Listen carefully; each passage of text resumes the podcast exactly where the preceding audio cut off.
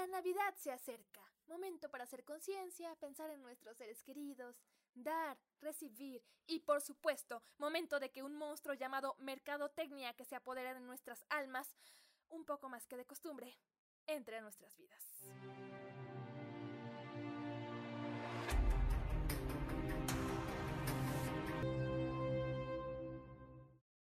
Ah, la Navidad. ¿Han notado que siempre se habla del consumismo excesivo en adornos, en cerditos, en regalos, en cositas del mini zoo? Pero oh sorpresa, ninguna de estas cosas se lleva el premio de lo que más se consume en épocas decembrinas. ¿Qué es entonces? ¿Adivinan? Estoy hablando de las emociones. Así es, lo que más se consume no es un elemento material, sino la idea de una falsa felicidad.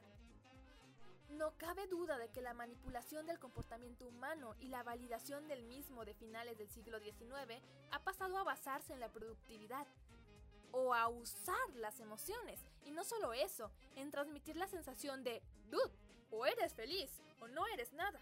Un elemento especialmente influyente en esto, por supuesto, son todas las fucking películas de Navidad. El coaching, la automedicación trasladándolo al cine, la imagen de una cena navideña espléndida con adornos, regalos, algún duende de Santa saltando por ahí, tienen la intención de mostrarnos el camino hacia un falso bienestar, uno fugaz que no tiene como objetivo la plenitud y la salud permanente. Vamos, sino solo el sacarnos temporalmente de un estado de depresión y apatía para que volvamos a ser productivos lo que nos lleva al mismo estado de depresión a la larga, por lo cual debemos volver a consumir. Y así hasta que nuestra vida deje de tener sentido. Ok, here we go. Este recorrido lo empezamos en 1946. ¡Oh, qué bello es vivir! ¿Qué hay aquí? Casual, sueños truncados por capitalismo y al final lo único que termina importando en la vida de un hombre al borde del suicidio es la bondad y la unión.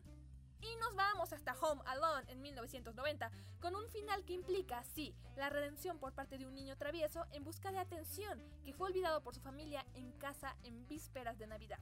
Acá también encontramos el perdón familiar y la resolución a una familia disfuncional.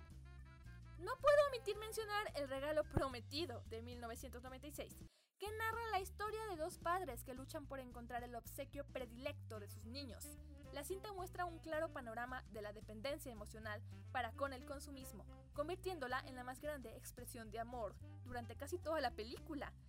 El Expreso Polar en 2004, que relaciona un montón de niños que viajan en un tren hacia el Polo Norte para conocer a Santa. O Santa Cláusula en 1994, donde un padre sustituye a Santa para salvar la Navidad de su hijo. ¿Qué tienen en común? Clean, clean, clean, así es.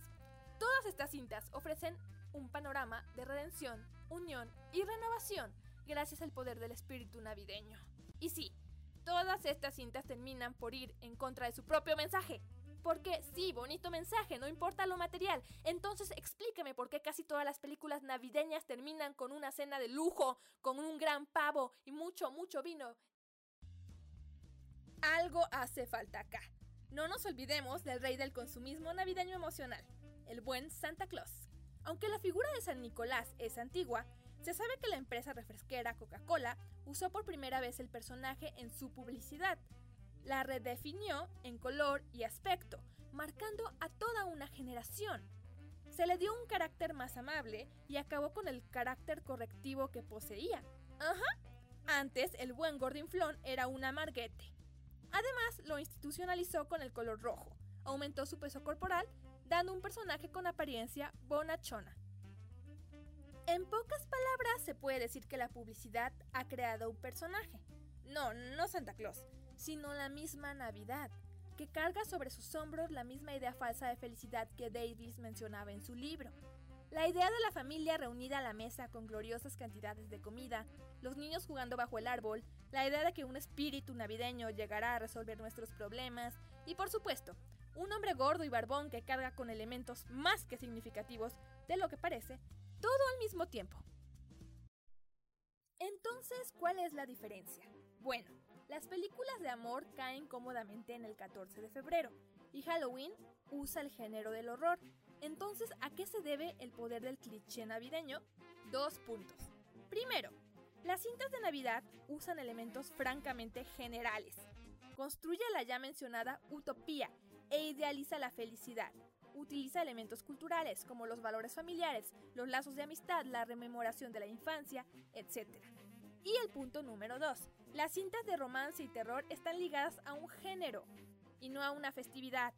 El horror y el amor son sentimientos universales, que no necesariamente deben ser contextualizados en un día especial, cosa que no sucede con las películas navideñas.